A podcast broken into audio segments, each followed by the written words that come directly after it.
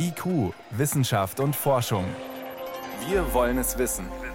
Ein Podcast von Bayern 2. Fukushima ist vor zwölf Jahren durch die Nuklearkatastrophe bekannt geworden. Und obwohl das lange her ist, gibt es immer noch viele Probleme, die noch lange nicht gelöst sind. Wohin zum Beispiel mit den Unmengen Kühlwasser, die seitdem anfallen? Mein Kollege David Globig hat sich mit der Frage beschäftigt. Noch in diesem Jahr will man damit beginnen, das Wasser in den Ozean abzuleiten. Hat da die Internationale Atomenergiebehörde was mitzureden? Kann die das verbieten oder erlauben? Also es hängt jetzt nicht von der IAEA e ab, denn deren Beurteilungen, die haben einfach keine rechtlich bindende Wirkung. Auch Sicherheitsstandards, die die Internationale Atomenergieorganisation festgelegt hat, die sind für die Mitgliedstaaten nicht rechtsverbindlich. Das heißt, dass letztlich die japanische Regierung dafür verantwortlich ist, dass das Einleiten des Wassers aus Fukushima ins Meer so abläuft, dass Menschen und Umwelt nicht gefährdet werden. Wo kommt dieses Wasser überhaupt her? Ja, also seit der Katastrophe im März 2011 müssen die zerstörten Reaktorkerne, es gab ja drei Reaktorblöcke, in denen es eine Kernschmelze gegeben hat. Seitdem muss dieses Material mit Wasser gekühlt werden. Und wenn das Wasser zum Beispiel durch die zusammengeschmolzenen Brennelemente strömt, dann wird es kontaminiert durch alle möglichen radioaktiven Stoffe, die es da rausspült. Und zu diesem Kühlwasser kommt noch Grundwasser hinzu, das in den Kraftwerksbereich einsickert und genauso Regenwasser. Dieses ganze Wasser wird gesammelt, durch spezielle Filter gepumpt und kommt dann in große Lagertanks. Die sind inzwischen mit deutlich mehr als einer Million Kubikmeter Wasser gefüllt. Wie funktionieren denn diese Filter? Dafür nutzt man in Fukushima das sogenannte Advanced Liquid Processing System. Auf Deutsch heißt das so viel wie fortschrittliches oder hochentwickeltes System zur Aufbereitung von Flüssigkeit. Damit sollen nach Angaben des Kraftwerksbetreibers die radioaktiven Stoffe aus dem Wasser herausgeholt werden.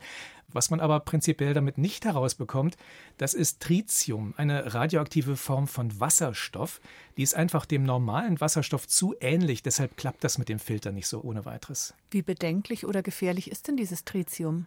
Also ein großer Teil der Experten zählt Tritium zu den weniger gefährlichen radioaktiven Substanzen, weil es sozusagen nicht besonders hart strahlt und weil es im Körper kaum gebunden wird. Außerdem reichert es sich auch in der Umwelt nicht an. Bevor das Wasser ins Meer abgelassen wird, soll es zusätzlich auch noch so weit verdünnt werden, dass die Tritiumkonzentration deutlich unter den zulässigen Grenzwerten liegt. Der Betreiber spricht von einem Vierzigstel des weltweiten Standards. Greenpeace bemängelt allerdings, dass bei der Abschätzung des Risikos durch Tritium bestimmte Faktoren nicht berücksichtigt worden seien. Und abgesehen von dem Tritium, was ist da sonst noch drin in dem Wasser? Ja, das ist ein Streitpunkt. Zum einen ist es so, dass das Filtern bei einem ziemlich großen Teil des kontaminierten Wassers wohl nicht so richtig funktioniert hat. Deshalb soll dieses Wasser noch einmal behandelt werden. Aber auch da ist unter anderem Greenpeace skeptisch, ob das Verfahren im zweiten Anlauf dann wirklich alles rausholt. Vor zwei Jahren haben die Umweltschützer in einem Report außerdem bemängelt, dass sich ein wichtiges Radionuklid gar nicht auf der Liste dieser radioaktiven Stoffe findet, die das Verfahren herausfiltern kann. Es handelt sich da um Kohlenstoff 14. Du hast gesagt, die japanische Regierung muss nicht auf die Erlaubnis der IAEA warten. Die könnten jederzeit das Wasser ablassen, wenn sie wollten. Was wären denn dann die Folgen? Ja, die Idee ist, dass das Wasser im Meer ja nochmal extrem verdünnt wird. Eine Million Kubikmeter Wasser, das entspricht einem Würfel mit 100 Metern Kantenlänge. Das klingt erst einmal gewaltig, aber man muss sich auch vorstellen, wie enorm groß die Wassermenge da im Meer vor der japanischen Küste ist. So ein Würfel, der fällt da gar nicht weiter auf. Außerdem soll das Wasser auch nicht auf einen Schlag ins Meer geleitet werden, sondern das wird sich über mehrere Jahrzehnte hinziehen. Da kommen dann vielleicht mal 100 Liter pro Minute zusammen. Und dieses Wasser wird mit einer ein Kilometer langen Rohrleitung weit raus ins Meer geführt. Dort vermischt es sich dann zum Beispiel durch Strömungen immer stärker mit dem Meerwasser. Das heißt, die Konzentration der radioaktiven Substanzen im Wasser, wenn da noch welche drin sind, die ist letztlich extrem niedrig. Wenn es um Tritium geht, braucht man sich da meiner Ansicht nach gar keine Gedanken zu machen. Und wenn es um die anderen Stoffe geht? Es ist ja so, dass Japan die Internationale Atomenergieorganisation gebeten hat, diesen ganzen Prozess zu begleiten, das Konzept zu beurteilen, zu beurteilen, ob das Einleiten unter anderem den Sicherheitsstandards der IAEA e entspricht ob es Umweltauswirkungen haben kann. Die IAEA e wird auch durch eigene unabhängige Überwachung die Messdaten überprüfen, die die japanische Regierung veröffentlicht. Also ich gehe davon aus, dass wenn irgendwelche Grenzwerte für bestimmte radioaktive Stoffe überschritten werden könnten, dass das sofort auffällt und dass man dann entsprechend reagiert. Wenn das Einleiten ins Meer doch nicht so unproblematisch wäre, wohin könnte man sonst mit dem Wasser? Also man könnte es zum Beispiel verdunsten lassen bzw. verdampfen. Da haben allerdings Experten wesentlich größere Bedenken als beim Einleiten ins Meer.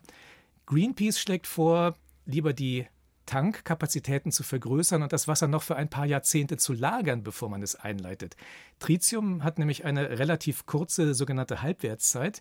Und wenn man zum Beispiel bis 2050 warten würde, dann wäre das Tritium größtenteils schon zerfallen und zumindest von dieser Seite ginge kein Risiko mehr aus. Und wie geht es jetzt weiter? Was sind die konkreten Pläne in Japan?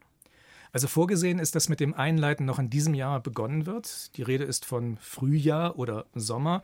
Vorher wird die IAEA e aber noch einen zusammenfassenden Report herausgeben mit allen Erkenntnissen, die die internationale Expertengruppe bis dahin zusammengetragen hat und mit allen Schlüssen, die sie daraus zieht. Dadurch sollte eigentlich für alle transparent sein, inwieweit sich die Kernkraftwerksbetreiber und die japanische Regierung tatsächlich an Sicherheits- und Umweltstandards halten. Wohin mit dem radioaktiv belasteten Kühlwasser im japanischen Fukushima Antworten hatte David Globig. Dankeschön. Gerne.